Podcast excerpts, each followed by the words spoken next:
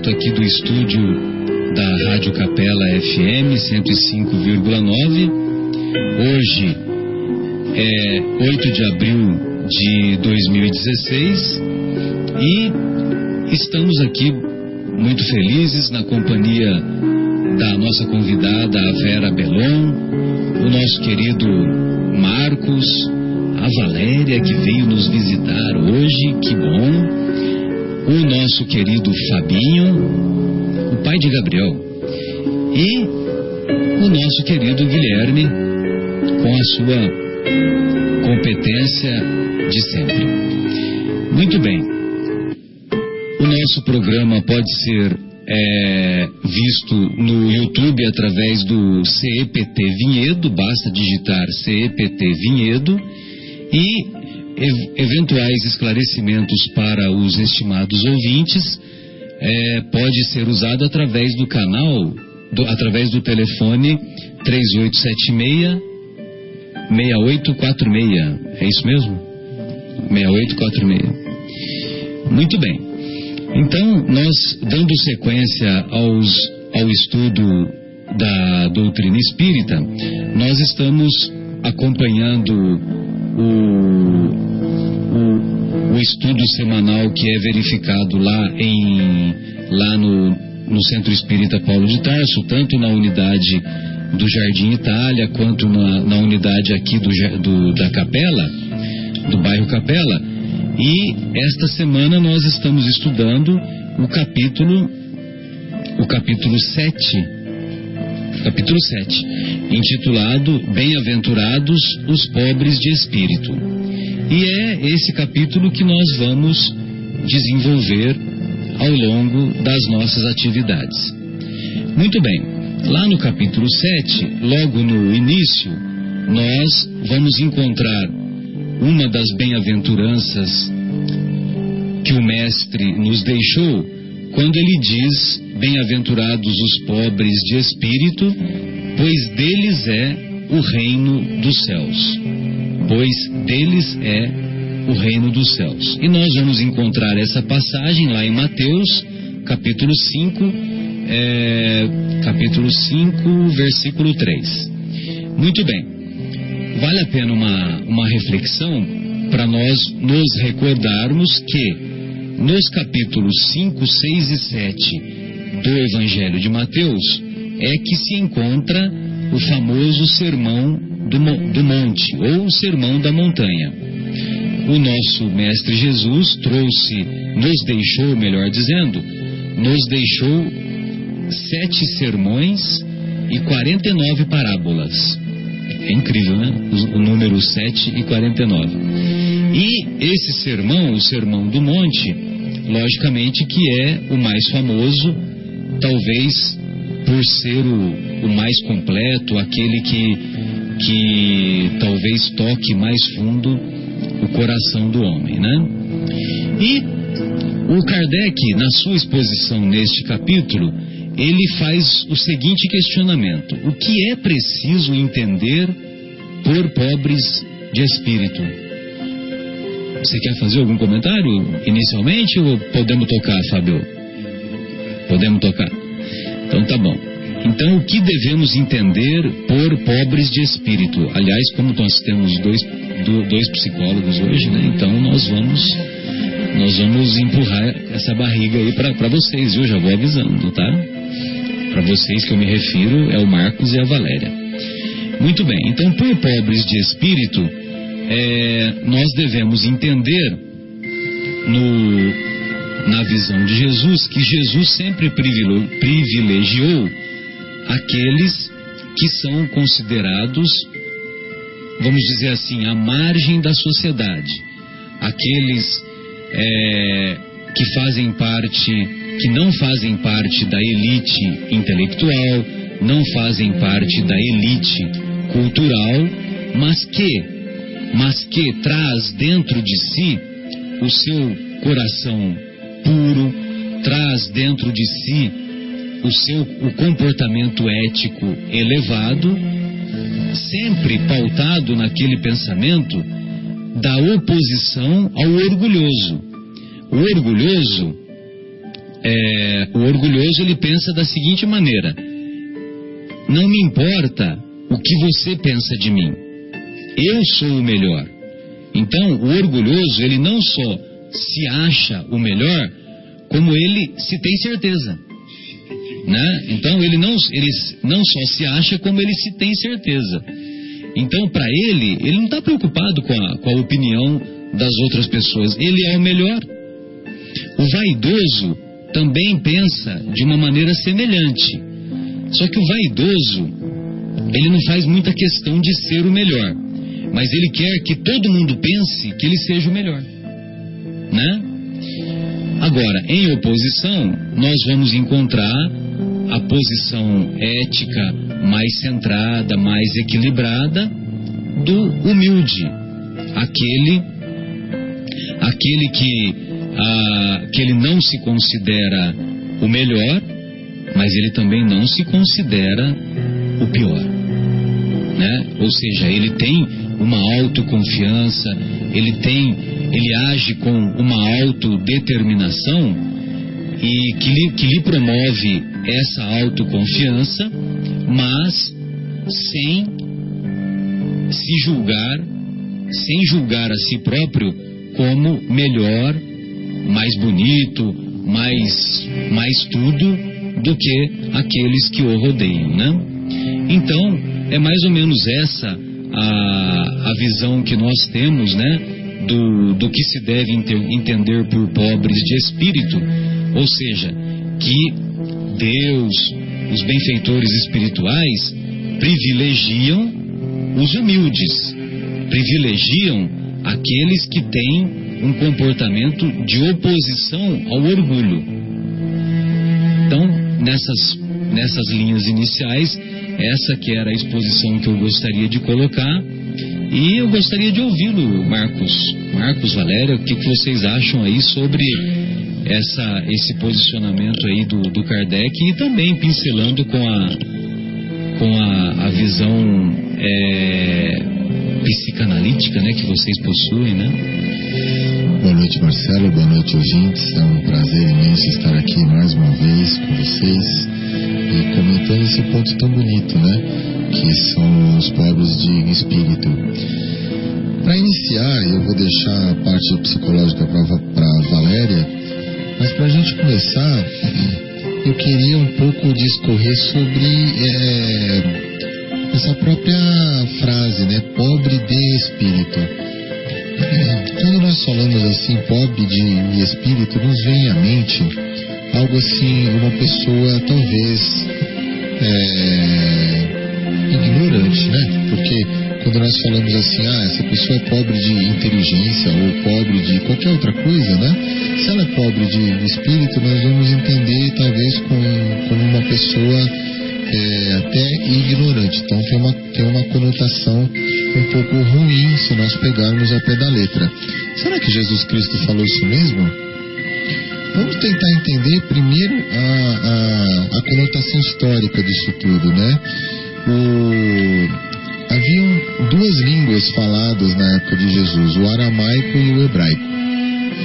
O hebraico era mais uma língua utilizada nas cerimônias da sinagoga, né? Então, da mesma forma que nossos avós, nossos pais ainda pegaram um pouco de missa em latim, vocês se lembram disso? Ah, o, o, hebraico era uma língua falada nas cerimônias, mas não necessariamente a língua das ruas, a língua coloquial. A língua das ruas era o aramaico. Então nós temos traduções, primeiramente é, de hebraico para aramaico. Exato. Depois nós temos as traduções para o grego do Evangelho. Depois nós temos as traduções para o latim. Para o latim. Depois nós temos as traduções para o inglês, para o francês, para o espanhol, para o português. Então vejam, é, olha quanta, quantas traduções passaram para que chegassem até nós o pobre de espírito. O caminho foi grande.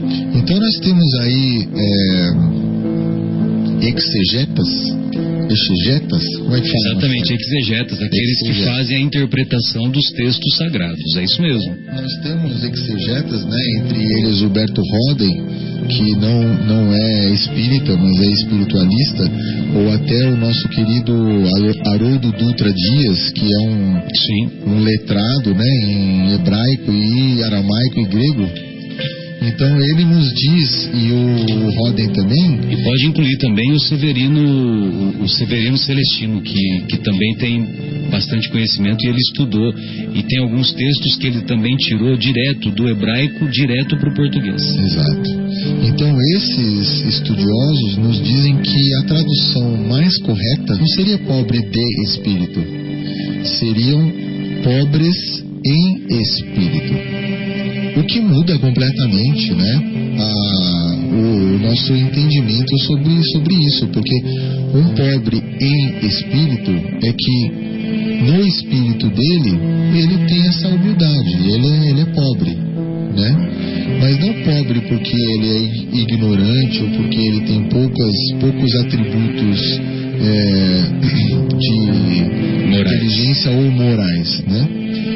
Nós vamos lembrar que são muitas as, a, muitas a, as, as linhas espirituais que pregam a pobreza. Né? Exatamente, talvez por uma deturpação dessa, dessa visão, né? que, que deveríamos ser pobres. Mas o que Jesus estava falando é que você tem que, tem que ter na sua mente, tem que ter no seu espírito poucas coisas e essas poucas coisas têm que valer a pena, né? Então vamos lembrar, vamos supor, de Gandhi, que o que, o que é que ele tinha? Gandhi tinha uma cabra, de onde ele tirava o leite, ele tinha a caneca, que ele tinha que tirar o leite da cabra com a caneca, ele tinha um, um, uma veste que para cobrir o corpo, que parecia mais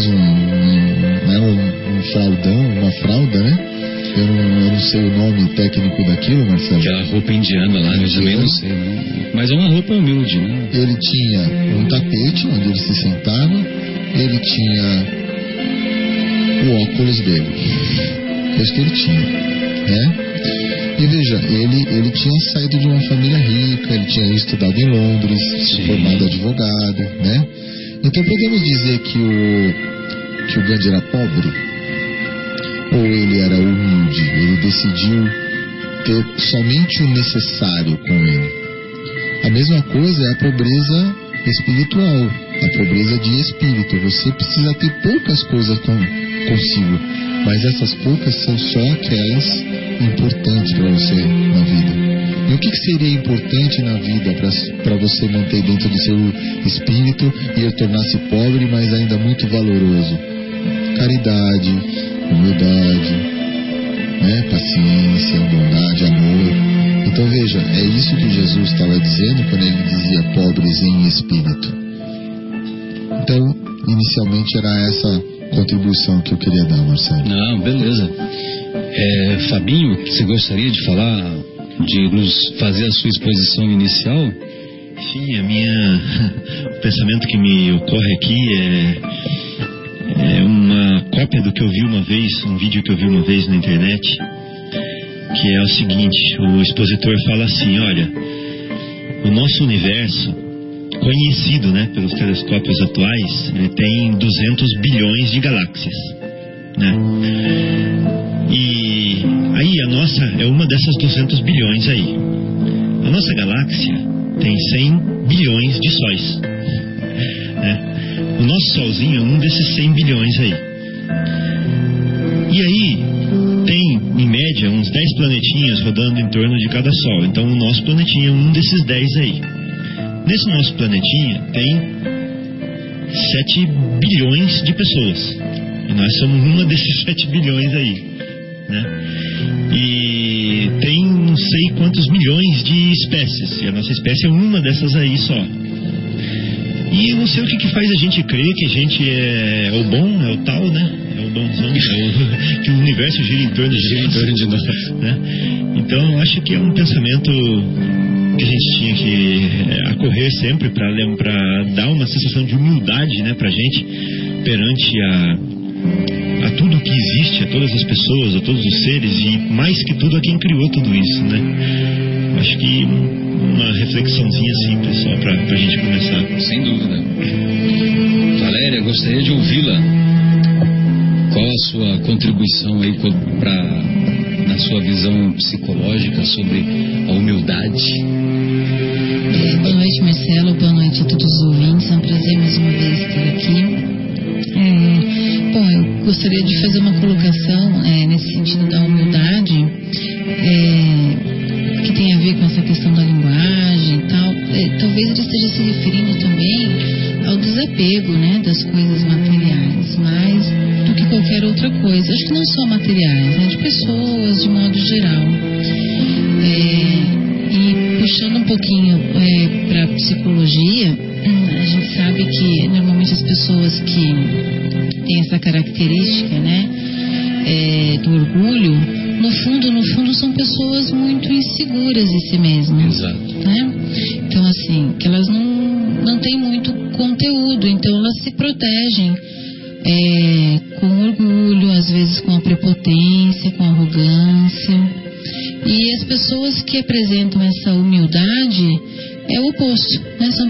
seguras, que não precisam provar nada para ninguém, porque elas, é, elas têm conteúdo, elas é, sabem exatamente o que são. Então essa é a diferença. Legal, bem lembrado, viu, Valéria? E você me lembra que naquele, naquela obra é, O Monge e o Executivo, aquela primeira obra, né? Não a, as outras.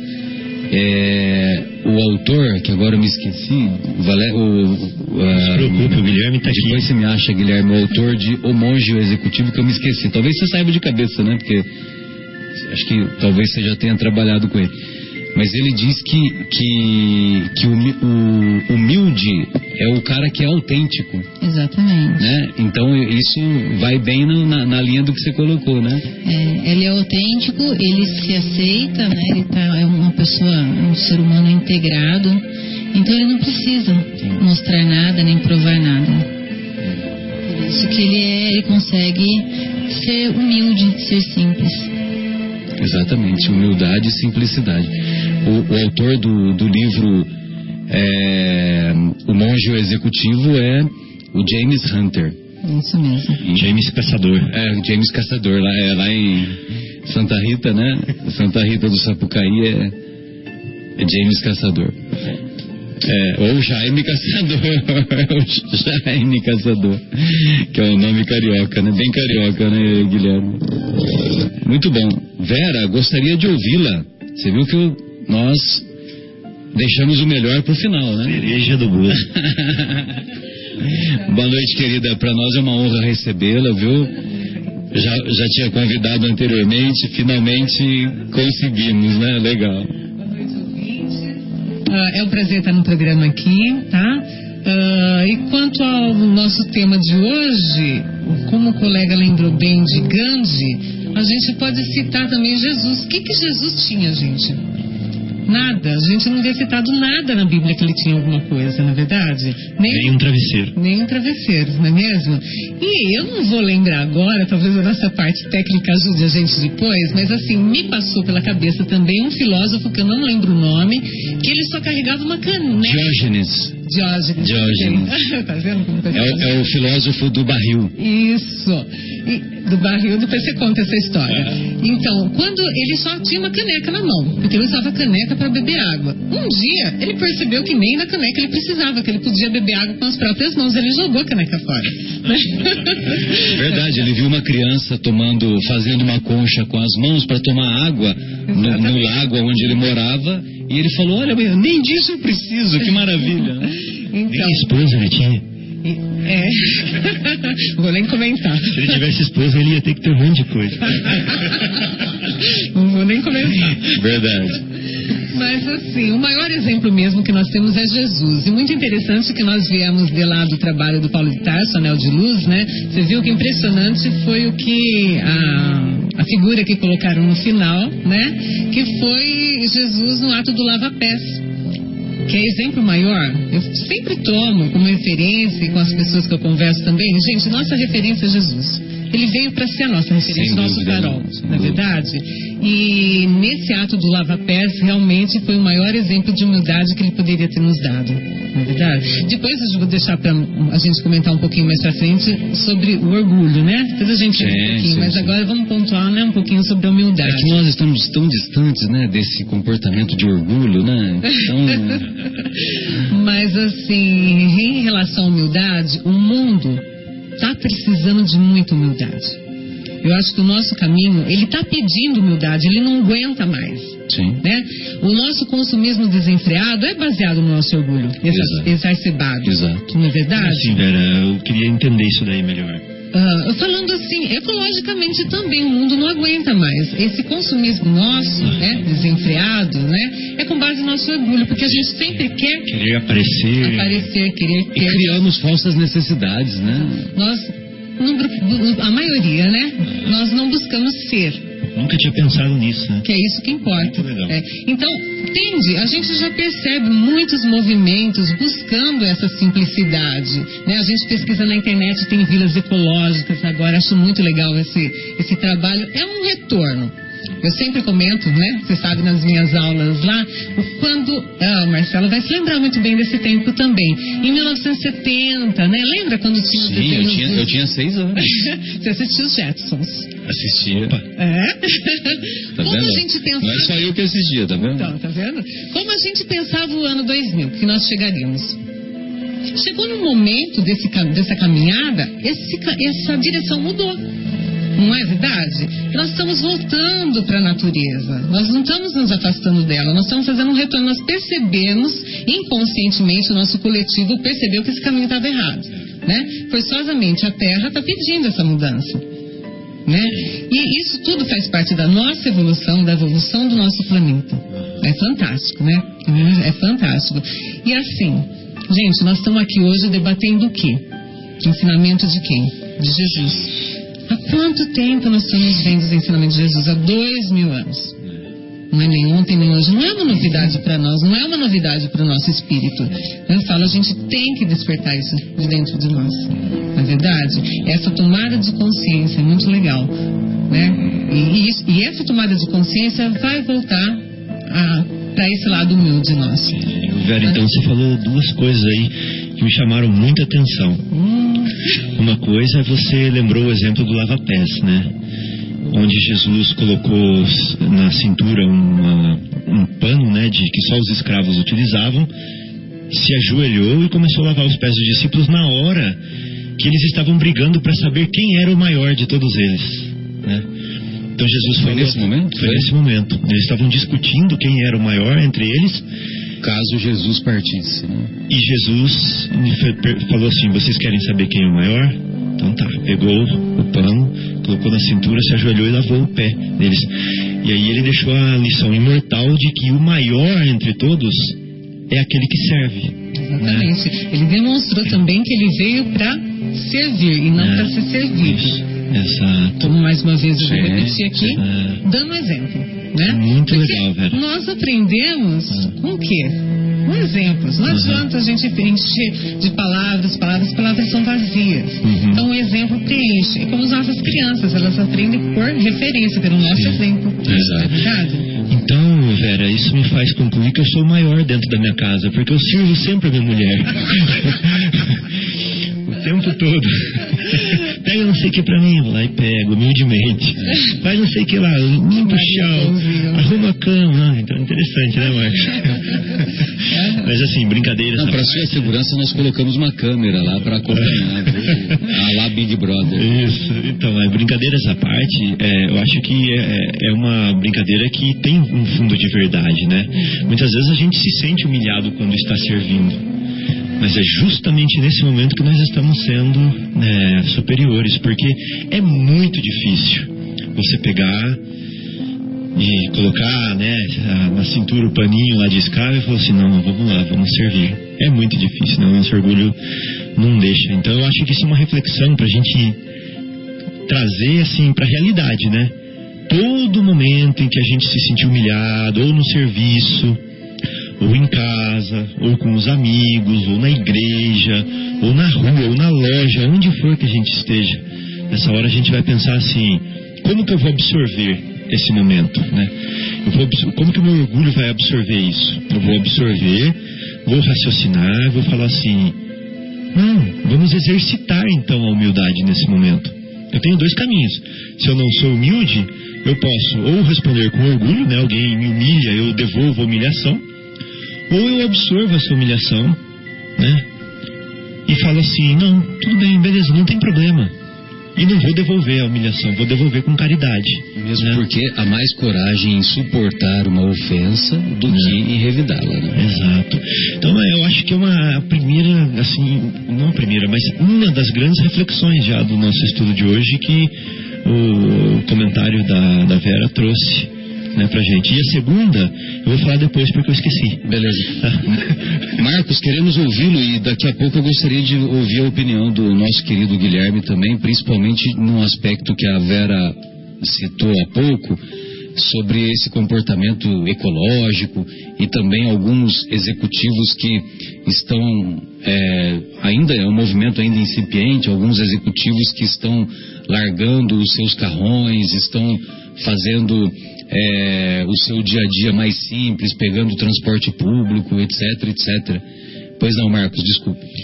Não, sobre isso que vocês estavam falando, eu recebi uma mensagem via WhatsApp essa semana que achei muito bacana e se encaixa completamente nisso, né? É uma frase do Papa Francisco, né?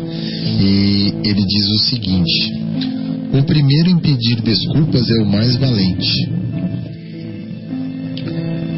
O primeiro em perdoar é o mais forte. E o primeiro em esquecer é o mais feliz. Sem dúvida. É, e vai, vai, vai ao encontro daquilo que a, que a doutrina nos ensina, né? De, de benevolência para com todos, indulgência com as imperfeições alheias e perdão das ofensas. Pois não, Valéria? Eu acho que vale a pena nós lembrarmos também Madre Teresa de Calcutá, Sim. que ela fez um trabalho belíssimo, Maravilhoso. Né? E, e uma das falas dela, até numa entrevista com um jornalista, ela dizia o seguinte, que, né, ao ser questionada sobre a sua obra, ela falou que tudo que ela fazia, ela fazia simplesmente porque ela achava que estava certo.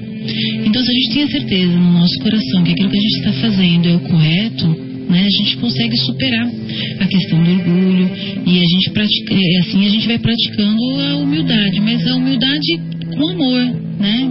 Porque está certo. Beleza, bem lembrado. E aí, Guilherme, você gostaria de fazer alguns comentários? Eu posso fazer um comentário, Marcelo. É, Pois não. Tem, tem um livro muito legal que se chama O Poder do Hábito. Né? É assim, é o poder do hábito. Por que fazemos o que fazemos? O, o autor é Charles Duhigg, D-U-H-I-G-G. E é, é muito bacana ler esse livro porque a gente começa a aprender que uma vez a gente se forçando a fazer determinadas coisas, com o tempo aquilo ali se torna de fato um hábito. Então, aquela pessoa que não consegue ir para academia e vive se martirizando por isso, dizendo, não, nunca consegui, eu até pago seis meses, mas no primeiro mês eu abandono, né, Fábio? Guilherme.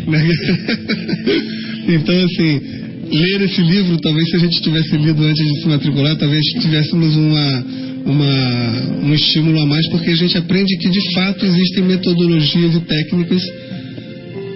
Estou recebendo aqui um- uma comunicação. Ah, legal. Vamos. É? Ó, o, o, o Marcos mandou aqui para mim o celular dele que realmente tem um pensamento muito bacana do Lao do Lao Tzu, que tem a ver com o que eu estou falando, que diz o seguinte: vigie seus pensamentos, eles se tornam palavras. Vigie suas palavras, eles, eles se tornam aço- elas se tornam ações. Vigie suas ações, elas se tornam hábitos. Vigie seus hábitos, elas se tornam seu caráter. Vigie seu caráter, ela se torna seu destino. Muito legal. Realmente, né? Mas voltando no livro, a questão do hábito, né? Assim, a gente vê que com o hábito a gente muda. E aí, Marcelo, como você perguntou dos executivos e, e tudo mais, eu, o que eu percebo no mundo de uma maneira geral, e é uma opinião muito particular minha, não sei se, se- se os irmãos concordam, que é o seguinte. Então, assim, aquela coisa da gente tem. Que, que tipo de estímulo que a gente tem? A gente tem o estímulo de estar buscando é, por nossa própria convicção, que nem a, a, Madre Teresa de Calcutá, como a, a Valéria bem lembrou, ou a gente tem alguns medos e por causa do medo a gente começa a fazer coisas diferentes. Agora mesmo a gente estava ali fora falando sobre a questão da política, né? Ah, os políticos aos poucos estão mudando. Tem gente que está realmente se tornando honesta. E é verdade, tem mesmo. O próprio ser humano está melhorando, está mesmo. Mas eu acho que é muito pela dor. Então, o ser humano está querendo carro ecológico? Tá. Porque ele está vendo na pele, está sentindo na pele que nem para os filhos aquilo ali vai prestar mais se ele não mudar. Então, quando ele sente na pele, ele muda. E aí, fazendo menção de novo ao livro, ao mudar, ele vai fazendo aquilo com tanta é, é, rigorosidade que acaba se tornando um hábito e ele de fato se muda. A mesma coisa é a honestidade. A gente vê que muito político hoje é pego é, em, em, em, atos ilícitos por conta de quê? Por conta da tecnologia. É grampo telefônico, né? é e-mail, é gravação, é não sei o quê.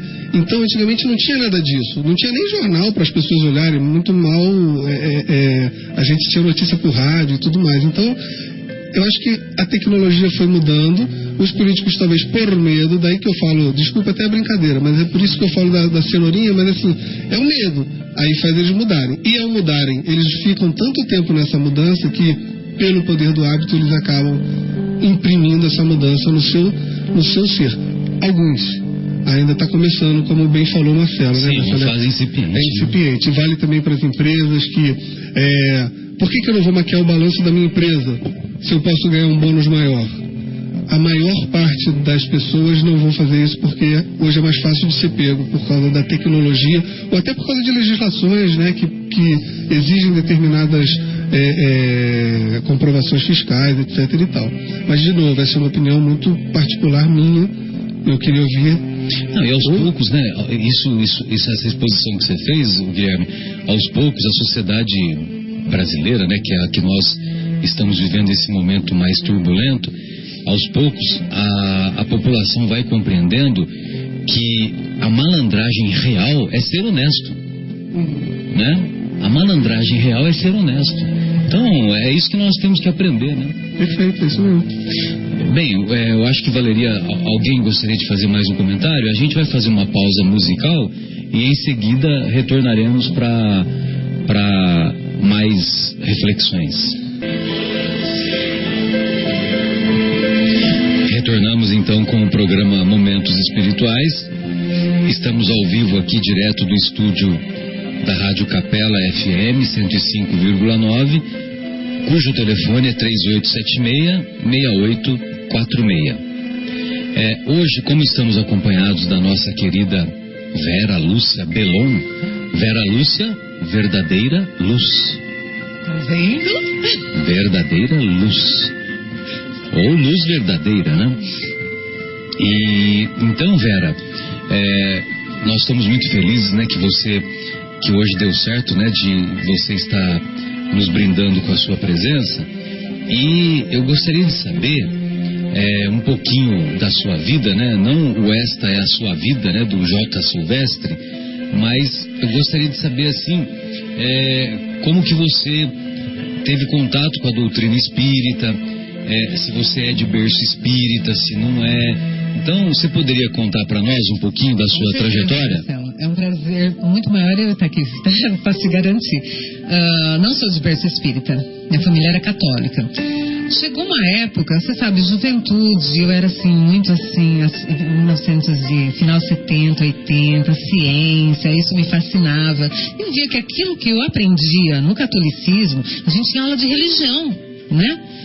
E aí. ah, Eu lembro, eu também cheguei a ter aula de É. religião. Aí aquilo não, sabe, não, não encontrava. Eu não encontrava um rumo naquilo que eu aprendia na religião com aquilo que eu buscava na ciência. Eu era meia, né, sabe, gostar de tirar 10, né? Sim. Vou falar a sigla aqui que vai ficar É, lógico, era, nerd. Isso, o que é nerd hoje. Então, ah, e o que acabou comigo, que eu fiquei à toa, né? Eu parei uma época, a minha juventude assim, nova, dos 12 até os meus 17, eu não acreditava em Deus. acreditar. Perfeito. Parei de acreditar. Por quê? Que é uma fase de questionamento, né? Eu também tive uma fase semelhante, mas só que foi um pouquinho mais tardia, né? De, Então, dos a- 15 aos 18. Acabou pra mim quando na aula de religião a pessoa que dava essa aula falou pra nós, os alunos, né? Se o homem descende do macaco, né? Se transformou em macaco, aliás, o macaco se transformou no homem, por que, que os macaquinhos não continuam transformando em homem ainda? E não achou aquilo de um tamanho, né? Absurdo, É, um né? absurdo, Eu falei assim, gente, não dá. Isso pra mim, né, chega. Então aquilo lá acabou. com a minha crença. E eu fui uma criança que minha mãe foi, estudou em colégio de freira. Eu fui uma criança que eu li o Velho Testamento inteirinho quando era pequena. Meu Né? Deus. Logo quando, né? Minha mãe tinha os livrinhos lá, aquela Que é legal estudar o Velho Testamento, mas não no sentido assim de, É, de- mas de assim, eu impositivo. gostei né? muito de história, então a partir do. Naquela eu era muito nova, a partir do Novo Testamento eu não entendia, era muito difícil para mim. Então eu fui mais na parte do Velho Testamento, que era história. E aquilo, esse fato, que essa pessoa falou isso, para mim acabou. Então eu falei assim: não, religião não é para mim, isso é tudo bobagem, né? Bom, 17 anos. Depois você cai naquela fase, sabe? Que você começa a procurar umas coisas meia transcendentais, né? Você começa a buscar alguma coisa. Parece que é o seu íntimo querendo que você busque alguma coisa. Hare né? Krishna, Hare Hare Hare, Da nossa época. roupinha laranja. Você vê que até meio. Hoje eu sou assim um pouquinho, né? Mas assim. ah, então você sempre vai buscando, buscando, buscando. Até que, numa época, eu casei, tive meu filho, né? Ah, e assim. Houve um período que eu conheci o Paulo de Tarso, as palestras do Paulo de Tarso, quando eram feitas no centro de convivência. Acho que o Paulo de Tarso nem era onde era hoje, ele era na Barra Funda. Eu acho que sim. Mas eu não cheguei lá, eu ia nas E teve palestras. algumas palestras que, que eram ali no centro de Isso. convivência. A Terezinha de Oliveira chegou a fazer palestra. Então, assisti várias palestras lá, comecei a me interessar. Curiosidade, gostei, me interessei e tudo.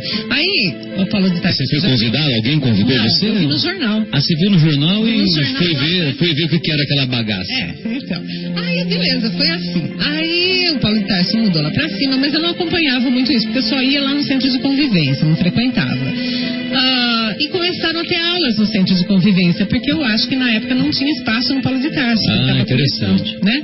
E eu me inscrevi e fui. Né? Assistir às aulas. Só que eu falo que é uma coisa, eu falo isso pro pessoal lá do Paulo Tarso que está começando, tenham paciência, né? E eu não tive paciência, né? Porque numa aula, logo no comecinho, né? A gente, eu falo que o, ah, o espiritismo, ele tem tanta coisa, ele é magnífico, porque tem tanta coisa para aprender, mas assim, é uma coisa de retalhos que a gente vai aprendendo juntando as coisas aos pouquinhos. Então eu sempre falo para os alunos, tenham paciência, uma coisa que vocês não entendem agora, vai completar um pouquinho mais para frente. Vocês estão precisando saber de outras coisas para poder ir nesse Exato, assunto, exato. né? Vai amadurecendo, né? E aí eu sempre gostei muito, né? O Marcelo conhece, eu gostei muito, gosto muito de animal, inclusive sou vegetariana, né? E falaram lá, não, animal não tem alma. Pronto, é aí aquilo, aquilo me revoltou. Falei, não, isso também não é pra mim, né? Mas eu não tive paciência pra esperar o que que significava aquilo. Aí, sempre frequentando biblioteca, achei um livro na biblioteca, não vou lembrar o autor, chamava Viagem de uma Alma. Eu conheço esse Você conhece? Ele me fez entender esse aspecto da alma do animal, né? Eu falei assim, nossa, eu acho que era isso que eles queriam dizer. E eu comecei, assim, curiosamente, de vez em quando frequentar, mas não fiquei adepta. né? Aham. Só, só fui simpatizante. Sim, sim. Aí eu fui pro espiritismo pela dor. Aham. Ah, então aí tu passou mais algum tempo e você foi pela dor. Fui pela dor. Aí eu perdi meu filho de 11 anos. Semana seguinte eu tava lá, na porta do Paulo de Tarso. Tinha passado uma semana, acho que ele faleceu na sexta-feira. Na quarta-feira, não, na segunda-feira eu tava lá no Paulo de Tarso. Fui atendido pela dona Olga, né? Sim. E a partir dali estou até legal. hoje, né? Me- en- Encontrei lá no Paulo de Tarso e estou até hoje. Devo muito ao Paulo de Tarso, ao seu Agnello, a dona Nina, que hoje não está mais lá com a gente também, né? a dona Nina eu não, não conhecia. É, então eu devo muito a eles todo esse apoio que eu tive, mas tive apoio de fora também, pessoal de trabalho da prefeitura também, Lógico. sabe, que me ajudou muito, né? E fui e me quer dizer, falei assim, felizes aqueles que vêm pelo amor, né, que vêm por isso, porque eu fui pela dor, mas eu tive que ir. Então, futuramente, né, ah, recebi uma mensagem pela dona Olga do meu filho. Ah, que É, bacana. foi muito legal isso e realmente. ele, ele desencarnou por qual motivo, Vera? Então, foi um acidente de trânsito. Ah, ele estava brincando num espaço mais para baixo da minha casa e a pessoa. Ele estava encostado no Aqui ar. pessoa, mesmo? aqui. E a Hum. pessoa se perdeu, bateu bem na cabeça dele e morreu na hora. E aí, na carta, ele explica como é que foi o desencarno dele. E ele explica também que ele tinha, que tinha que acontecer para me trazer a doutrina da luz no coração. Por isso que eu falo para vocês, só é pelo amor, porque pela dor é muito triste. É. Então, eu devo isso à doutrina espírita, né? Então, eu Então tenho esse fazia parte da missão dele, um Exatamente. estímulo para Uhum. Pra depois, você- pra você ir- ir ao encontro da mesmo doutrina. dentro da doutrina espírita foi assim, eu falo assim que eh, a minha vida é um exemplo assim, eu tomo assim como Deus agiu nela, sabe? Sim, de- porque depois, mesmo assim, gente, perder um filho é horrível. Não tem, você perde o chão, você perde toda a razão de ser, né? A coisa, o objeto amado, né? E aí você fica sem chão. Então eu pegava, ah, tinha lá a prece de Cáritas que eu fazia, e depois tinha assim, pedi é, né, e obtereis. Batei Pedi e obterei. É. Batei e, e abrir e vos abrir-se e vozar. É. eu falava assim, gente, não tem mais motivo. Eu pedi pra Deus todo dia, não tem mais motivo pra estar aqui. Me levam. Eu não quero mais, faz alguma coisa, eu não quero continuar aqui, né? E assim, todo dia, gente, eu pedia isso. Eu pedia pra morrer, eu não aguentava mais aquilo lá. Um mês depois eu fiquei grávida, Meu Deus, que maravilha. né? Por isso que eu falo. Gente, Deus, assim, eu falo pra você, a partir daí, né, então, e hoje, eu, acho que meu filho nasceu dentro de Paulo de Tarso, né? Eu ia fazer curso com ele do ladinho, né, tudo. Então, assim, é uma coisa assim que o espiritismo realmente eu devo isso pro espiritismo, acho que eu tenho esse compromisso com o espiritismo, né? Sim, sim. E tô aqui realmente pra tentar cumprir esse papel. Sim. Não é verdade? E, e- e tem cumprido de maneira brilhante. Na né? medida do possível, né? Que a gente tem, assim, né? E assim, o meu filho hoje não dá dor de cabeça nenhuma. Parece que é assim, sabe? Eu falo pra ele que acho que trocaram ele na Veio de maternidade. encomenda. Não, trocaram ele na maternidade, porque o menino é assim, muito ajuizado pra ser meu filho. é fantástico, mas é por isso que eu falo assim, só Deus sabe o que é bom pra nós. Não somos nós. Fala um pouquinho para nós dessa mensagem que, a- que, a- que você recebeu através da mediunidade da dona Olga. Então, é fala da hora dos Foi, foi é. quando que foi, né? Foi Foi quanto tempo depois? Olha, foram seis anos depois só. E olha que eu fui Mas você já estava com o seu filho, com o outro sim. com o segundo. Isso, com o segundo já. Ah, e ele fala do momento mesmo assim do desencarne, né? Que ele tinha interessante, ele falou que ele tinha duas mães. Uma que queria que ele fosse e outra que queria que ficasse. E ele falou que nesse instante ele adormeceu. Aí depois ele vem com a mensagem que realmente isso tinha que acontecer, para me trazer a doutrina, sabe? Algumas palavras mais aí, né? Mas é interessante, às vezes, ah, no trabalho lá do Paulo de Tarso, todos os trabalhadores já receberam cartinhas de aniversário da Dona Olga, né? Sim, sim. Gente. Que era mais frequente em alguns anos anteriores. É, e adivinha o que vinha escrito sempre na minha carta. Aí você pega ansiosa, né? Aí vem a mensagem toda linda, toda linda. No fim, resumindo, era trabalhe, trabalhe e trabalhe.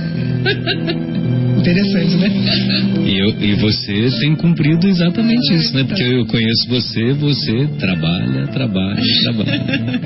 Parabéns é e, se, e traduz num, belo exemplo para todos nós. É, e hoje, assim, no meu trabalho, eu tento, assim, também cumprir com essa parte de Lógico. colaboração com a sociedade. Sou funcionária pública, tá? Lógico. E assim, nossa, na medida do possível, eu faço o máximo Procura que a ter um comportamento passe. ético adequado. Exatamente. E passe essa coisa, né? As pessoas se sintam bem, né? Essa Exato. coisa da humildade é muito importante, porque as pessoas acham, ah, porque você está num cargo tudo, né? Chega lá, chega lá dá comigo. Quando assim, ah, eu não gosto no meu trabalho, só quando tem algum evento, alguma coisa, mas no meu trabalho, no meu dia a dia, é calça jeans e sapato baixo, ou tênis. Porque eu gosto de estar no mesmo nível que as pessoas me procurem.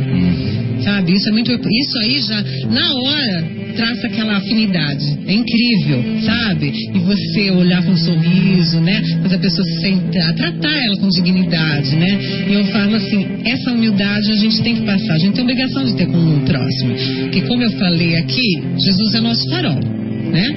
Mas o caminho para a gente chegar, né? Até ele é o próximo. Sim. Né? Tudo isso que a gente aprende dos ensinamentos de Jesus, né? É baseado no quê? No relacionamento do próximo. Sim. Né? Não é ficando fechado, só orando, não. Sim. É no relacionamento. Exatamente. E depois outra, não adianta a gente ter um monte de conhecimento e passa em frente às pessoas consideradas mais humildes e não, não, não fala bom dia, boa noite, não cumprimenta, né? Exatamente. Mas é isso, Marcelo. Não sei se quer. Não, maravilha, sensacional. Aí depois você só teve o segundo filho, Isso. que, que, que quer dizer, no Hoje fim, está com 16 agora anos já. já está com 16, né? 16 anos. Meu Deus. Eu lembro já, no comecinho que ele já era mais. Já tinha uns 3 ou 4 anos, foi Foi quando eu que- comecei a, Então, eu um frequentar o Paulo de Tarso. Muito bom. É, então, é, a gente agradece, né, Vera, que você compartilhou essa sua experiência aí conosco, né? É, mas é pra servir E- mesmo de consolo pra muita gente, viu? Porque assim, nunca perder a esperança. E assim, é só Deus sabe mesmo o que, que é o nosso caminho aqui traçado, né? E eu sempre, assim, alimento muito a esperança nas pessoas, né? Porque quando a gente acha que não tem mais jeito, o caminho se abre. O caminho se abre. Sem dúvida. E aos amigos aqui presentes e aos nossos estimados ouvintes, né? Vale um comentário que o, que o nosso querido Agnello sempre faz, referindo-se a você, né, Vera? Que é, havia algumas veras lá no, lá no Paulo de Tarso, né? Então não, não havia só, só a Vera, a Vera Lúcia Belon, né, que está aqui conosco. Havia outras Veras também. Aí então, quando o pessoal perguntava, Sr. Agnello, onde que está a Vera? Onde está a Vera, né? Mas escuta, qual Vera que você quer saber? Ela falou, ah, é. Aí ele falava, aquela que quando você olha parece que ela está sempre sorrindo, né?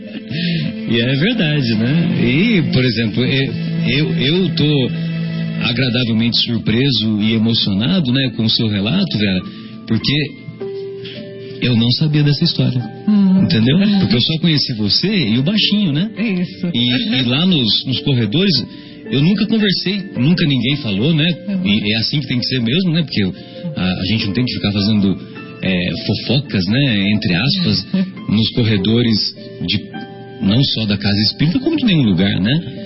E então acho que foi acho que foi legal é, esse depoimento seu, porque para mim eu estou agradavelmente surpreso e lógico que isso só faz aumentar um pouco mais a minha admiração por você.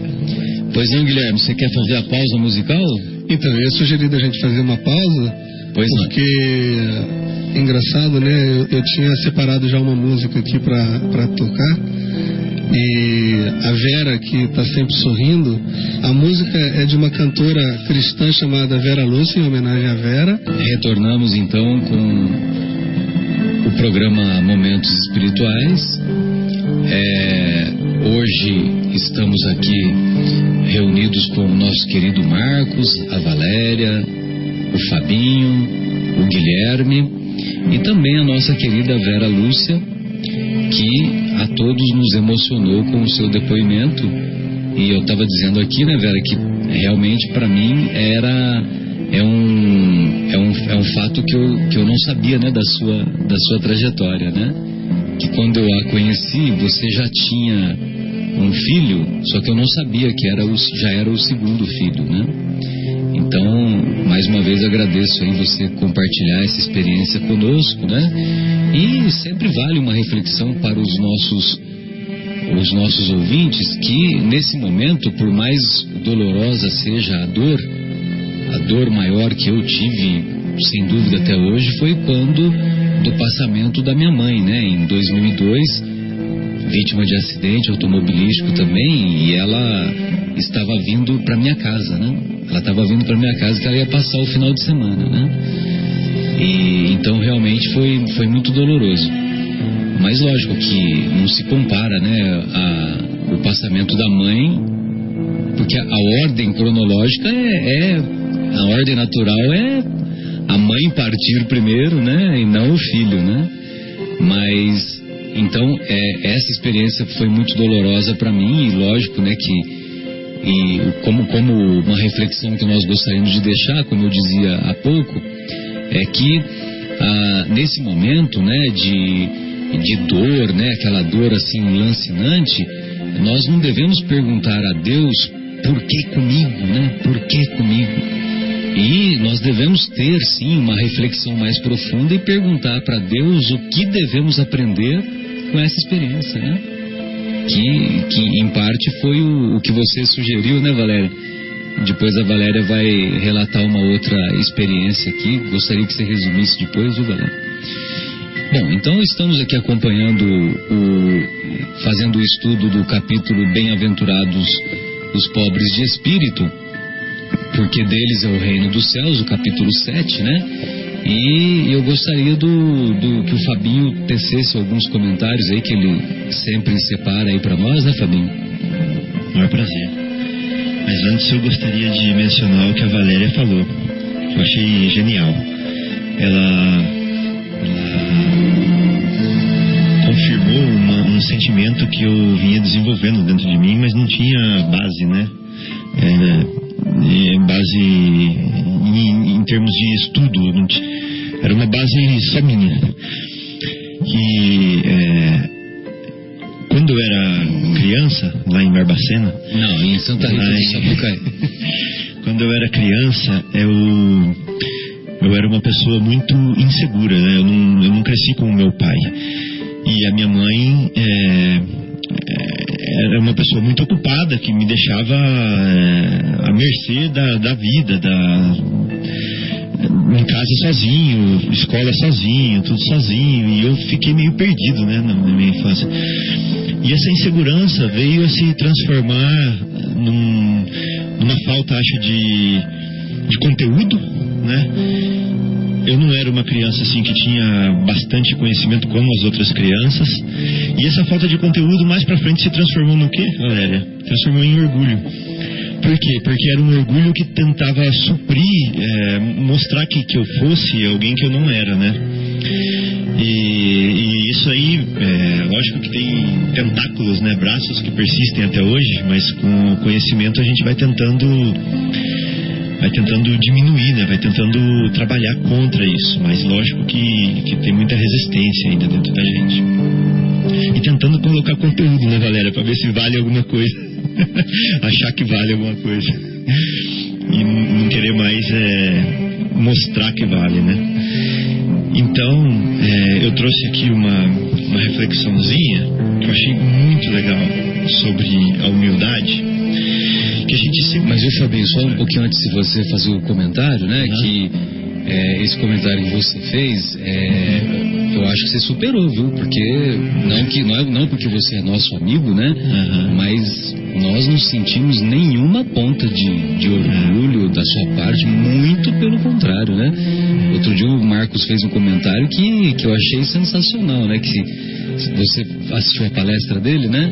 E a, a, palestra, a preleção que ele fez lá no Paulo de Tarso, que você fez, né? Ela ficou assim ainda mais é, brilhante porque parte de um coração puro, entendeu? É então nós consideramos a, a, pureza, a pureza do seu coração. É um coração. Volto a lhe dizer, né? Não estou ficando aqui é, falando falsos elogios, estou fazendo Sim, não, de coração. Não, é lógico, vocês veem é, a superfície do lago, né? Não, todos nós temos as imperfeições, né? Mas estou dizendo que nesse sentido, né, do, do, do orgulho que você vivenciou dentro de si e tal, que é, é, essa carga aí já foi superada. É, não, é uma busca constante. Agora, temos né? outras dificuldades é, para vencer. É uma busca constante de, é, de se tornar um homem novo, né? É, se tornar, ou seja, de seguir o modelo, né? De seguir o guia. Homem novo permanente, né? Então, é, voltando aqui no tema, né, da, a gente está falando da humildade, quer dizer, voltando não, seguindo o tema, falando da humildade, é, às vezes a gente fala humildade, humildade, humildade, mas tem vários exemplozinhos para a gente ir encaixando na nossa vida. Por exemplo, a gente fala muito em ser bom, né, Vera? Ser bom, ser bom, fazer caridade. Fora da caridade não há salvação. É, é, fazer para Jesus, fazendo primeiro para o próximo, né? Que é a mesma coisa. A gente faz para o próximo, a gente está fazendo para Jesus e tal. Mas a humildade ela é base até para fazer o bem. E é isso que eu queria é, ler num livrinho muito bonito que a gente tem aqui, de André Luiz, que ele fala o seguinte, ó, a falta de humildade transforma o saber, que é bonito, né, uma pessoa que sabe, mas transforma em exibição. Né? A gente começa a querer se mostrar. A falta de humildade transforma a autoridade, às vezes um pai, por exemplo, ele tem que ter autoridade, né? Um líder, um executivo, mas a falta de humildade transforma a autoridade em tirania. É uma coisa que era para ser bonita, que era para ser útil, ficou prejudicial. A falta de humildade transforma o, a ciência, o conhecimento, sabe em quê? Em arrogância. Né? Então as pessoas sabem, mas são arrogantes, porque é, deturparam o saber. Né? O zelo, né, o cuidado que é seu por ciúmes, aí já virou doença também. Né? Transforma o zelo em ciúmes. Em ciúmes. Exato. Ele transforma o ensino, quando a gente está ensinando as coisas para as pessoas, em quê? Quem pode imaginar? Em imposição. Agora a gente impõe, não é assim, assim. Não. A falta de humildade no ensino É, transforma o ensino em imposição. A falta de humildade transforma a crença em fanatismo. Meu Deus. Olha que coisa bonita. né? Sensacional. Você vê como a humildade está na base de tudo. base. Na base de tudo. O sucesso em vaidade. Então eu posso ser uma pessoa com sucesso, mas sem, mas com humildade. Eu tive sucesso, mas eu continuo sendo humilde. Mas sem, sem a humildade vira vaidade. O favor em exigência. Meu Deus. Olha que coisa simples É, e profunda. A humildade está na base de tudo, de tudo, de todo bem. Né? A obediência, sabe em quê? Em revolta. né? E a disciplina em violência. Olha aí a frase concluindo: a humildade é essencial ao equilíbrio, ao progresso e à prática do bem também. Sem ela, a própria beneficência se transforma em humilhação. Então eu vou fazer o bem e humilho a pessoa que eu estou fazendo o bem para ela, porque eu sou orgulhoso. Né? Então eu acho lindo esse comentário e Sensacional. É o estudando, vivendo, vivendo, vivendo o o evangelho, Evangelho do de André Luiz. Espírito André Luiz O e médium é Antônio Badu e Filho. Antônio Badu e Filha. Esse, vocês, vocês trouxeram esse, esse livro, né? Outro dia o Marcos também né, teceu alguns comentários baseados nele, né? Sensacional, né? Bem lindo. Sensacional. E Pois não. esse, esse, esse ponto que o, que o Fábio leu, ele me trouxe muito, muito, muito na minha mente o Paulo de Tarso. Porque veja só, né? Ele era uma pessoa muitas e muitas e muitas qualidades. Então ele era é, correto, ele era Disciplinado. disciplinado, ele era enérgico, ele era focado, ele era é, é, obediente a Deus, respeitoso Força a de Deus, vontade. força de vontade, ele tinha tudo. Só que enquanto Saulo ele usava isso com muito sem humildade. E quando ele usava sem humildade, ele era o quê? Todas essas primeiras coisas que você falou de cada ponto desse. Ele era impositivo, ele era violento, ele era. Descrição perfeita. né? Fanatismo, é que Ele era, tirano, fanatismo. fanático, arrogante. arrogante. Enquanto Saulo, então, mas ele tinha o quê? Todas essas qualidades. Quando ele encontrou Jesus no caminho de Damasco, né? E ficou cego de tanta luz. A partir daí ele se modificou completamente.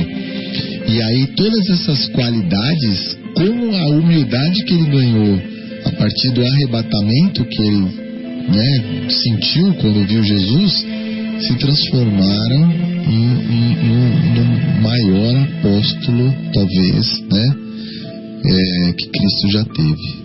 Então, olha só, apenas a mudança da humildade. Então, quando ele, ele a lindo, Marcos. não é isso? Maravilhoso. Nossa, E é. tem um outro pensamento que vai completar isso que você está falando, a descrição é perfeita, né? Que, que se não me engano, também está no, no- nos evangelhos, não me lembro exatamente aonde. Que Jesus diz assim: que a pedra rejeitada é a base do alicerce. A pedra rejeitada é a base do alicerce. Então, Jesus foi a base do alicerce, né? Porque ele era, foi rejeitado pelos seus pelos seus pares lá, né? Os, os hebreus, etc. Né? Quando Paulo de Tarso assume-se como seguidor de Jesus, os apóstolos o receberam de braços abertos inicialmente? Não. Pelo contrário, né? Ele era, ele era rejeitado, né? O pessoal estava todo mundo com medo, né? Então, quer dizer, ele também se tornou, por um, por um bom tempo, ele foi a pedra rejeitada e, mais tarde, de pedra rejeitada, ele se tornou a base do alicerce. Vera, gostaria de ouvi-la, fica à vontade. Você também separou outros comentários aí, vamos lá. Aqui, ó, pera um pouquinho que você fala por aqui, ó. Já veio aqui, tá tudo certo. Vamos lá.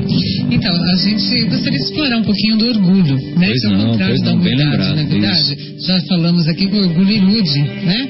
Ele faz a gente enxergar coisas, ah, virtudes que a gente não tem, não é verdade? E hoje em dia isso está muito acentuado, porque as pessoas fazem das, da vida delas alguma coisa que tem que ser ah, pontuado pel- pelas outras pessoas. Tem que ser assim, tudo é baseado no que os outros vão pensar de você. Na verdade, ainda mais com essa moda de Facebook que está hoje em dia, né? Então, ah, eu acho assim, isso fortalece um pouquinho o orgulho também. Tá? Eu achei interessante que eu me comovi esses dias quando eu vi um vídeo. ah, tem dois vídeos que eu assisti na internet. Um vocês devem, todo mundo deve ter visto já, do, dos meninos que deram uma- um resto de pizza para o mendigo, né? Esse mendigo pega, agradece que estava passando fome. E esse rapaz continua e sai pedindo comida em alguns lugares. E todo mundo sai, sai daqui, né? Vai, vai trabalhar, vagabundo, né? Ele pega um outro, volta, um outro menino volta, senta do lado do mendigo e fala assim: Puxa, eu tô numa situação difícil, eu tô passando fome. E o mendigo dá da pizza, pedaço compartilha a pizza com esse outro menino, né? Mas o que mais me comoveu, o vídeo que mais me comoveu foi o dos meninos que, assim, encontraram um mendigo, né? E deram, o rapaz falou assim, nossa, eu, não, eu vou colaborar com você, eu vou te dar 100 dólares. Deu 100 dólares pro mendigo, né? E eles foram seguindo o mendigo na rua para ver o que queria fazer com 100 dólares. E ele entrou num lugar que vendia, inclusive, bebida alcoólica. Os meninos já pensaram, né? Vai encher o caneco, né? Agora ele vai fazer a festa dele. Ele sai com duas sacolinhas, coloca dentro da sacolona dele lá e sai pra rua. E os meninos, não, segue ele, segue ele. Continua seguindo. Ele pega, ele encosta, tinha mais alguns mendigos, uma mesa assim, né? Ele pega, encosta lá, tira um pão, tira uma outra coisa que não dá pra ver, era alimento, que ele compartilhou com outros mendigos. Anda mais pra frente, tinha uma família também de pessoas, né? Ah, também moradores de rua. E ele vai, ele começa a, a tirar da sacola dele as coisas que ele tinha comprado com 100 dólares. Isso, isso é um, um filme no YouTube? É, um videozinho que tá rolando aí pela internet, né? E aí, é só vocês colocarem, peraí, como é que marquei aqui? Vídeo do rapaz que dá 100 dólares pro mendigo, aparece esse vídeo aí. E aí ele, os meninos vão de encontro com ele. Nossa, a, gente seguiu você até agora, mostrou o rapaz da câmera, né? E ficaram impressionados com a, com a atitude dele, né?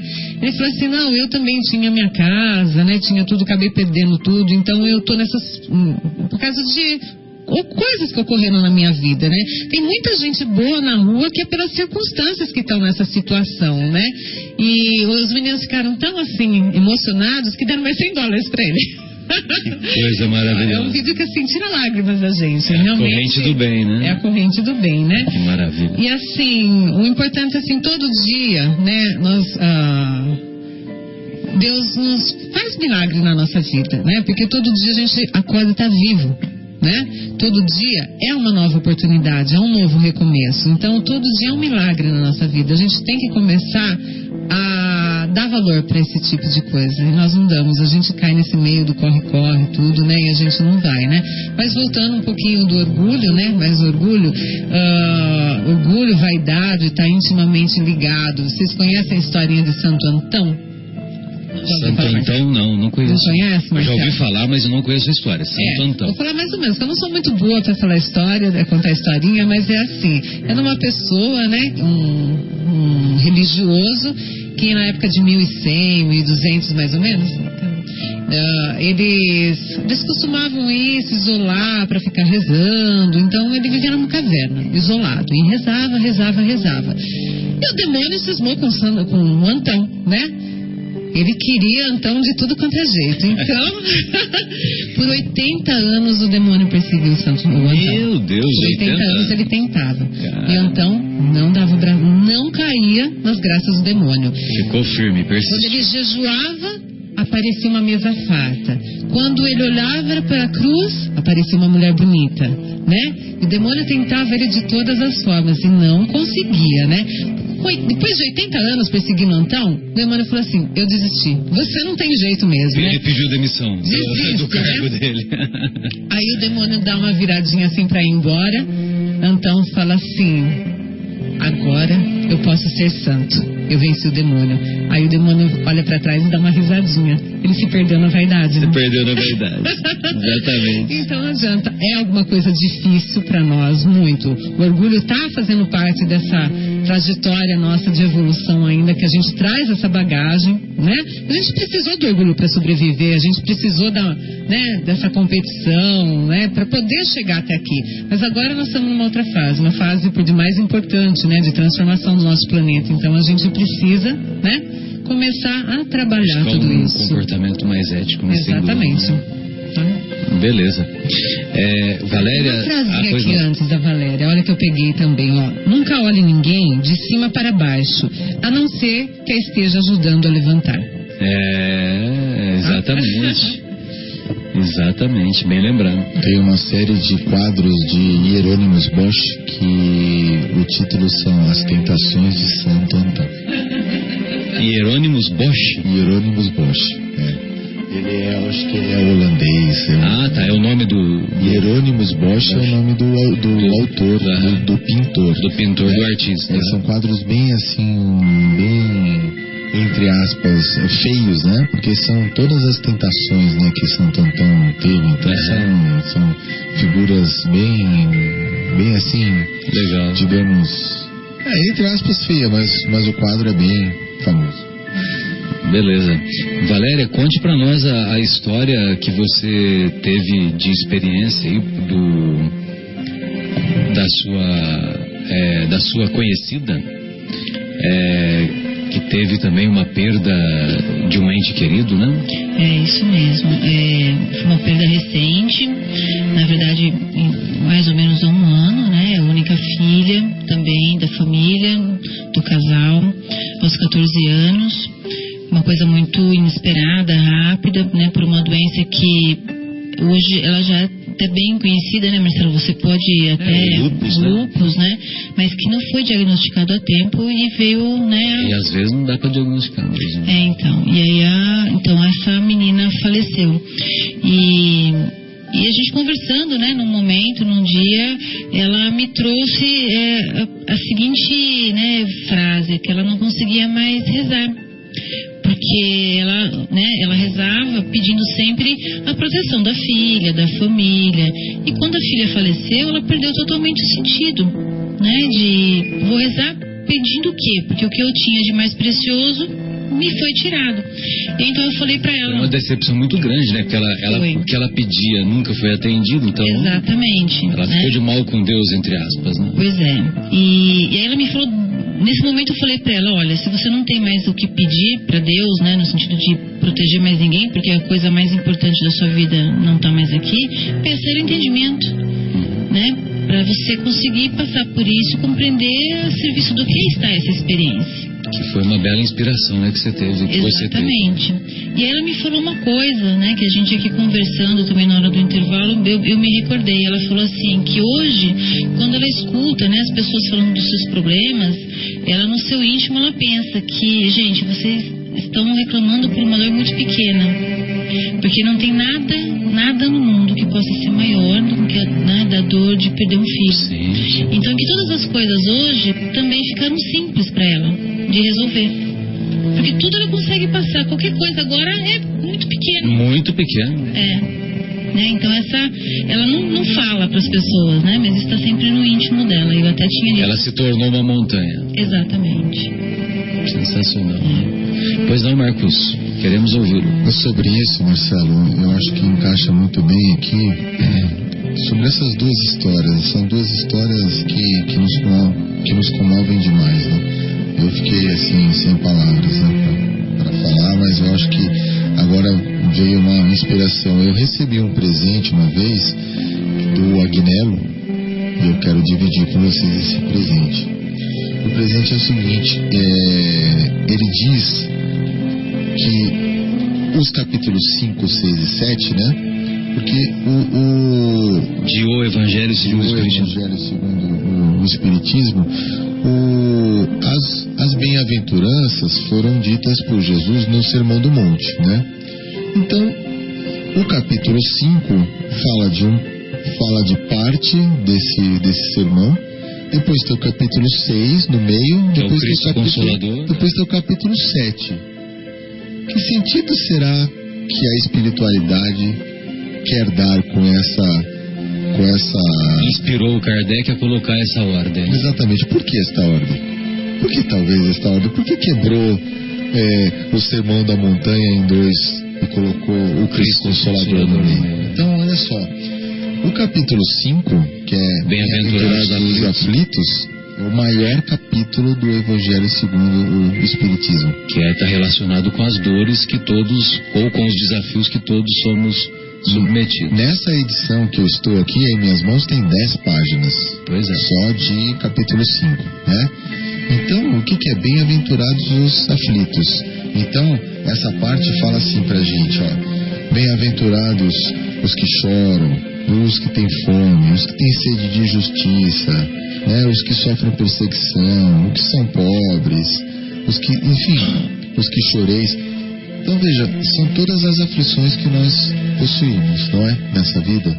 E num planeta de expiação e provas não podia ser diferente.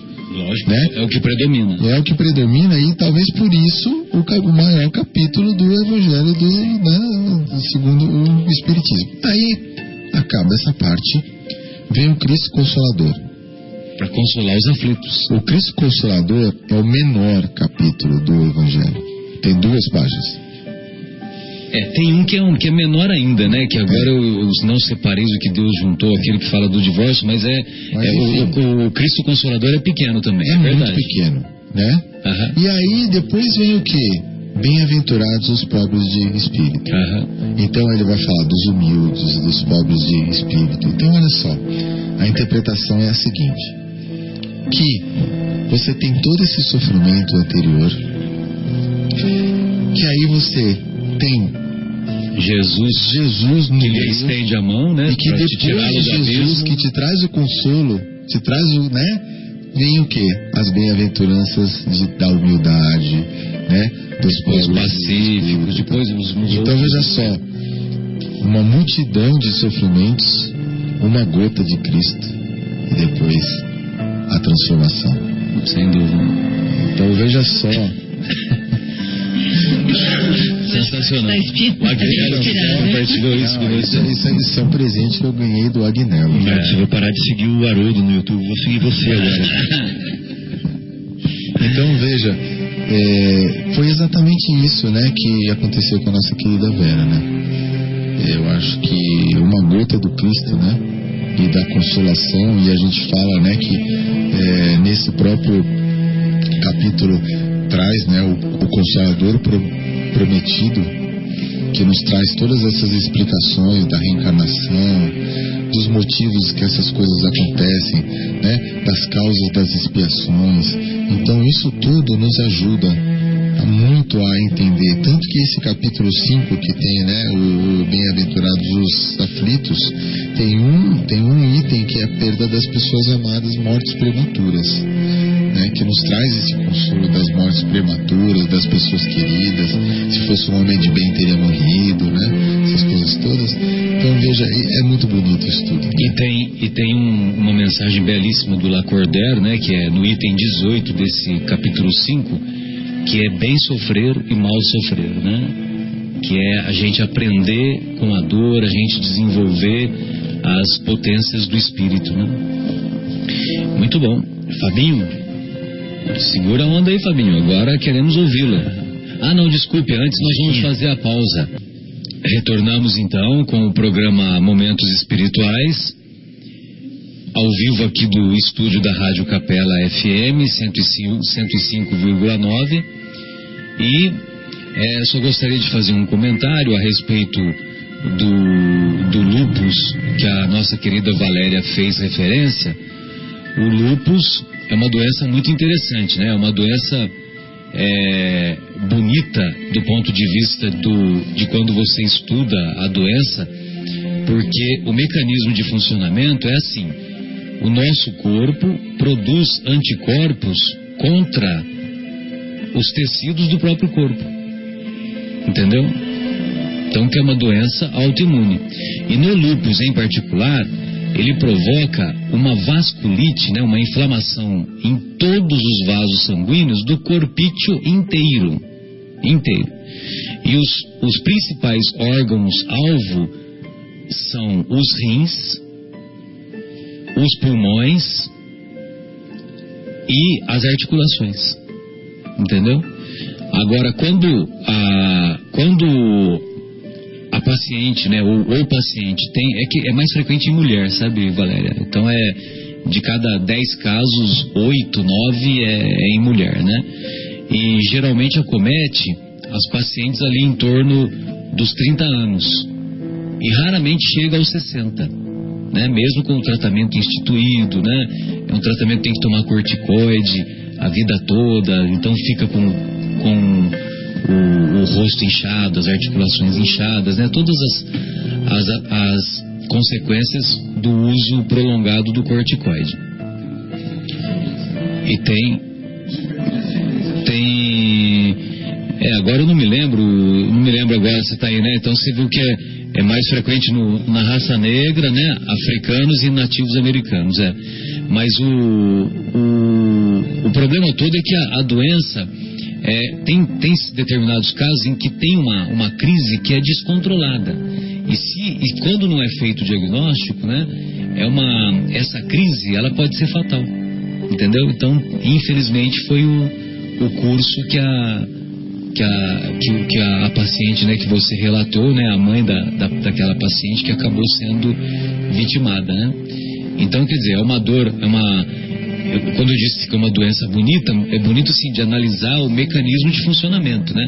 Por exemplo, diabetes também. Diabetes é uma doença maravilhosa, né? Quando você vai estudar o diabetes, você vê o que, que o diabetes provoca, qual o mecanismo de funcionamento, é maravilhoso, né? Só um médico mas, que a doença é, bonita, maravilhosa. É, então, mas é o que eu estou deixando bem claro, o mecanismo de funcionamento, né? Agora, é lógico, por exemplo, o diabetes é um convite permanente à disciplina, né? A disciplina da, da alimentação.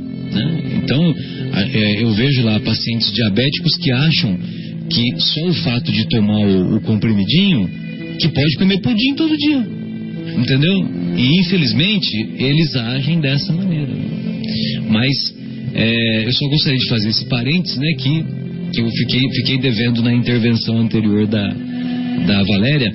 E eu gostaria de ouvir a, a Vera, né, porque a Vera, luz verdadeira, né, Vera, Vera Lúcia, a Vera Lúcia Belon, que está nos acompanhando hoje aqui, né? Ela também deixou outros comentários, né, Vera? Eu gostaria que você, é, a respeito do tema, né, bem-aventurados os pobres de espírito, então gostaria que você desenvolvesse. Fica à vontade. É, primeiro a gente lembra.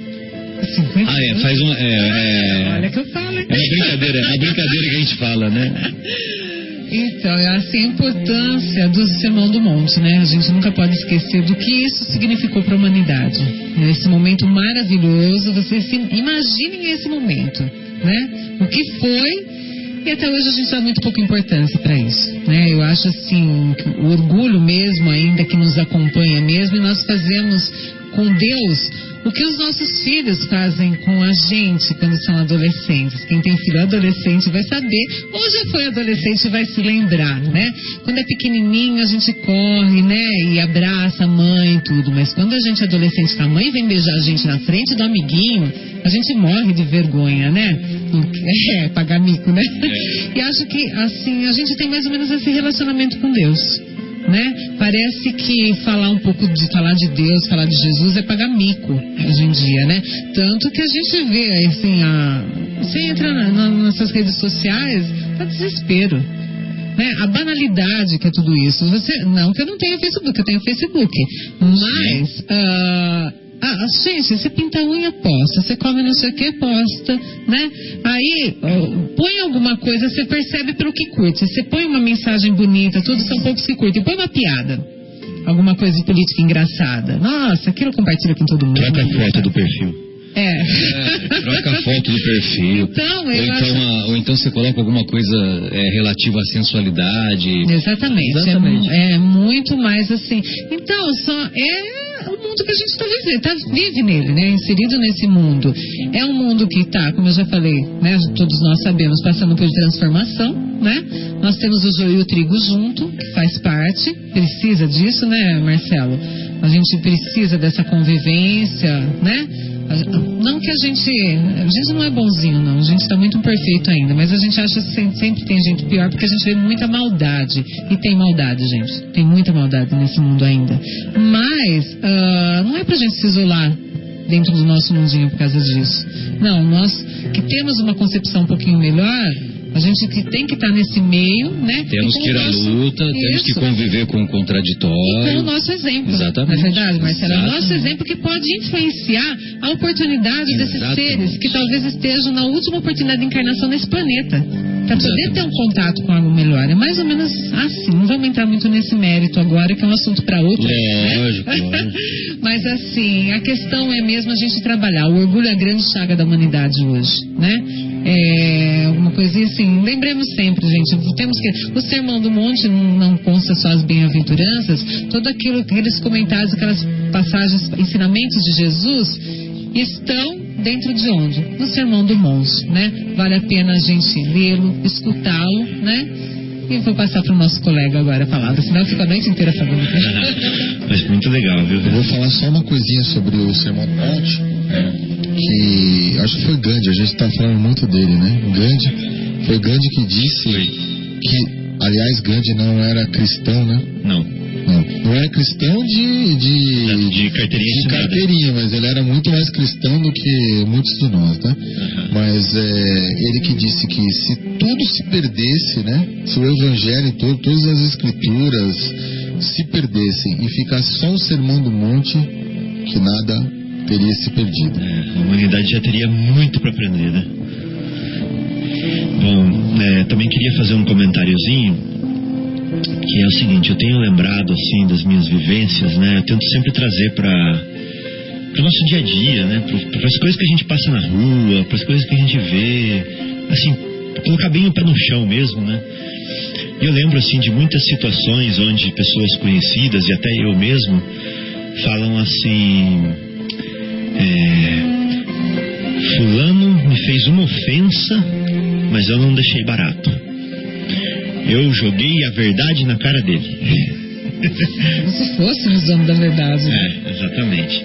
Ele escutou o que ele merecia, né? É. Exato. O fulano da loja falou foi mal criado comigo, mas eu coloquei ela no lugar dela, né? É, a minha sogra, viu Guilherme? Sogra. Gente, eu vou, vou isso da, do Word Time. A sogra ouve o programa, tá? nossa sua sogra querida, né, Guilherme? Como você sempre fala, É, falou tal coisa, mas eu não deixei barato. Então a gente se- quer sempre é, se colocar acima das pessoas. A gente quer sempre colocar a pessoa no lugar dela. A gente quer sempre é, não deixar não deixar barato. Né? Isso é um orgulho muito grande que a gente tem. Eu acho que a gente já poderia começar, depois desse programa, a aplicar isso na nossa vida. Né? E quando as pessoas quiserem ser maior que a gente, deixa. Só deixar. Né? É difícil, é, mas é um exercício. Né? E você não alimenta isso na outra, né? Isso, porque senão vira uma bola de neve, né? É, é um alimento que a sua própria energia está alimentando essa energia negativa do outro, né? Exatamente. Que aí você vai querer ser maior que ela, ela vai querer ser maior que você ainda. Eu lembro quando eu era criança, eu falei assim pro meu primo, o meu pai tem é, 1,99m. Aí ele falou assim, ah, o meu tem 2,10m. Aí eu falei assim, ah, o meu tem 2,20m. Aí ele falou assim, o meu quando ergue o braço encosta a mão no poste. É, no, no fio do poste. e a gente foi assim. Conto mineiro? É, então, então a gente vai fazendo assim, né? Um humilha a gente, a gente vai querer humilhar mais o outro, aí o outro humilha a gente com a esposa, com o irmão, com a mãe, com o cunhado, com não sei o que. A gente é assim, né? Então eu acho que a ideia é dar um basta nisso tudo. Então assim, olha, eu fui humilhado, tal, a pessoa me humilhou. Como a Valéria explicou, né? Eu sei que eu não sou assim. Então tá bom, não preciso falar mais nada. Né? Deixa ele pensar assim. O que importa é que eu não me sinto assim, né, Valéria? Esse que é o importante, a gente fazer essa reflexão. Falar, será que eu sou isso tudo que ele falou mesmo? Ou isso nada que ele falou mesmo? Ah, sou. Ah, então ele está certo, então eu vou mudar. Ah, eu não sou o que ele falou. Ah, então deixa ele pensar assim. Né? Então é, eu acho trazer uma reflexão. Eu uso um pouco isso como aprendizado. Eu aprendi muito com isso. Tipo assim, quando a pessoa se souber que alguém fala mal de você, Uhum. né, falou aquilo de você, sei lá, alguma qualquer coisa. Ah, Para e pensa, será que não é verdade? né? Não, vezes é. provavelmente é verdade, você precisa se corrigir quanto a isso. É. Não, então é muito útil isso aí na vida da gente. É. Né? O outro falando mal de você. Só que você tem que dar o Reflete. caminho correto, refletir sobre isso, porque Isso. pode ser uma verdade. É, aproveita né, a lição. Aproveita. O, o feedback, né? Ele, é- ele vale ouro. E a gente vive falando, né? Eu preciso digerir isso. E é exatamente o processo de digestão. Ele vai pro teu estômago, depois você vai decidir se vai jogar isso pros intestinos ou se isso aí vai ser de fato algo útil para você. Ou vai virar né? uma úlcera. É, E normalmente é, é, ele é dividido. Tem coisa que você pode jogar fora, mas pensa um pouquinho que talvez exista ali um pedacinho de verdade que você pode melhorar e trabalhar, né?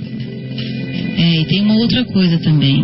Muitas vezes o que nós falamos do outro é uma projeção de nós mesmos. Nós não, não damos conta de lidar, né, com os nossos defeitos ou as nossas limitações e a gente projeta no outro, né? Fica mais fácil ver isso do lado de fora do que do lado de dentro.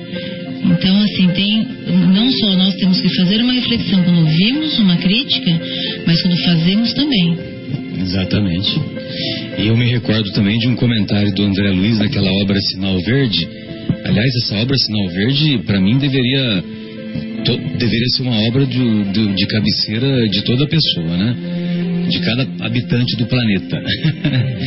e então tem um determinado momento que ele fala lá perante os antagonistas, né? E aí o, o André Luiz diz o seguinte: observe, os, observe bem os comentários dos seus opositores, porque pode ser que eles estejam fazendo, eu estou falando com as minhas palavras, pode ser que os seus opositores estejam re- fazendo revelações importantíssimas a respeito de você mesmo que você nunca imaginava. Muito bom. Então, e depois outra, né? Os, os nossos opositores, eles não gostam da gente. Então, eles, eles falam o que, o, que, o que eles pensam mesmo sobre nós, né? Então, eles não vão ficar mentindo ou tendo cuidados, né, para não melindrar, né? Ele vai lá e fala mesmo, né? Agora, os nossos amigos, muitas vezes, né, pe- pelo fato de ter, de, de ter tolerância conosco, de ter amor tal, então aí acobertam, né, as nossas imperfeições, né? Então a crítica pra gente é muito melhor do que o elogio, né? Quando alguém faz uma crítica, Sem dúvida. se a gente for pensar bem, ela vale mais do que o elogio. É, a crítica, ela nos mantém humildes, né? É. Enquanto que o, enquanto que o elogio faz com que nós, nós partamos por, por orgulho. Né? O inimigo pega a tua pior característica e vai explorar ela. Então, vai. é, então a gente tem que olhar mesmo para isso. É. Então, gente, só continuando aquele raciocínio, né, que a gente deu, assim, alguns exemplos, quando a gente está aqui no programa de rádio falando essas coisas é, que a gente estudou para falar, né, não é porque a gente é, é melhor do que ninguém, nem nada, né, a gente está tentando expor aquilo que a gente tem refletido e estudado, então a gente não pode querer holofotes pra gente, né? Quando a gente está fazendo um trabalho na sociedade, a gente não pode querer é, reconhecimento né, disso. A gente tem que fazer pelo simples fato de querer fazer o bem, né? E não ficar querendo reconhecimento. Quando a gente está lá na casa espírita trabalhando, a gente não pode querer pedestal, holofote pra gente, né? E aí, é, mais uma vez, André Luiz traz uma, uma imagem muito bonita, que ele fala assim que o caminho, a verdade e a vida estava na frente de Herodes, né, no palácio suntuoso. Exatamente. Mas ele, o caminho, a verdade e a vida, enquanto um estava no palácio suntuoso, o outro estava na cruz anônima. Né? Mas não deixava de ser o caminho, a verdade e a vida. É. Então, é, é- é bem aquilo que a Valéria falou logo no A começo. pedra né? rejeitada é a base do Rejeitada, o que o Marcelo falou, e aquilo que a Valéria falou, do o conteúdo é o que conta, né? não o que você quer mostrar. Não a capa, fora, né? não a É. capa. É muito bonito. Sem dúvida. Gostaria então de, de iniciar as nossas despedidas, né? É, em particular, gostaria de mandar um abraço carinhoso para o nosso querido Fauzi, que está nos ouvindo lá direto de Portugal, onde ele foi visitar os, os familiares junto com a sua mãe. Um abraço carinhoso para nossa querida Luciana, minha irmã, e, e também para Maria Fernanda. A Maria Fernanda que tem vai completar cinco aninhos em breve. Ah, então eu gostaria de iniciar as minhas, as nossas despedidas, né? Agradecendo uma vez mais a presença do Marcos, da Valéria. Valéria precisa vir mais, viu? Muito obrigado. Abrilhantou demais aí o nosso programa. E o, gostaria de iniciar as despedidas com a Vera, agradecendo demais, Vera.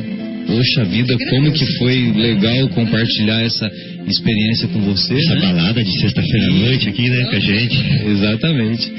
E então, é, iniciando, lógico, Pro meu mentor encarnado. Você conhece meu mentor eu encarnado? imagino que seja ele. Nossa, Agnello. Ah, Agnello. Que legal. Todo o pessoal lá do Paulo de Tarso. É verdade, é verdade. Então, Vera, uma vez mais a gente gostaria de agradecer, né? E fique à vontade aí para suas despedidas, né? Muito obrigado, viu? Obrigada a você, Marcelo. Eh, Foi muito bom part- compartilhar esse momento aqui com vocês, né? Espero que a gente possa ter dado um pouquinho, né, da gente aí, contribuído para quem está ouvindo, né? Para sempre alimentar a fé e esperança no coração, sabe? Sempre. Um homem sem fé e sem esperança, ele não vai para frente, né? É o básico que a gente precisa ter para enfrentar esse mundão aí, tá? Uma boa noite para todos aí. Marcos, suas despedidas, fique à vontade. Queridos, eu quero agradecer muito a escuta de todos os ouvintes e o convite dos amigos e a presença de todos. E que Deus faça luz sobre a vida de todas as pessoas. Muito bom. Valéria, gostaria de ouvi-la. Suas considerações finais. É, Obrigado aí pela, pelas questões psicológicas aí que você é, que você colocou aí para nós, viu? Muito obrigado. Imagina, eu E eu não sei se você percebeu que o Fábio, ele num determinado momento, ele fez uma consulta, viu? Ah, depois eu vou mandar conta então. Não, eu que gostaria de agradecer essa oportunidade. É sempre muito gratificante muito enriquecedor estar aqui com vocês, compartilhando tudo isso, compartilhando com as pessoas que estão nos ouvindo. E virei com, com certeza, né? Sempre que for convidada, Opa, virei com certeza participar aqui junto O com vocês. convite é permanente. Boa noite, amigos ouvintes. Um abraço para todos vocês com muita humildade e de coração. Verdade. Guilherme, boa noite. Suas despedidas. E você deve ter escolhido uma música final? Não, eu escolhi, Hoje não, né? hoje é Tá aleatório, Perfeito. mas é, já que eu fiz um infeliz comentário e me embrenhei aí pelos assuntos escatológicos, deixa eu tentar continuar neles e corrigir um pouquinho, dizendo que hoje, Perfeito. 8 de abril, é o Dia Mundial do Combate ao Câncer, né? Então, é um dia importante, é um dia de reflexão e principalmente para os homens, que somos às vezes até orgulhosos, que depois que passamos de certa idade temos que fazer certos exames importantíssimos para a nossa saúde, né? É Então, já verdade, que não é só em novembro. não né? é, Marcelo? É. Então, já que a gente está falando aqui de humildade e tudo mais, fica também fica a dica. Valeu. Boa noite e até sexta-feira que vem. Aquele abraço. Está na ZYU 604, Associação de Desenvolvimento Cultural e Artístico do Bairro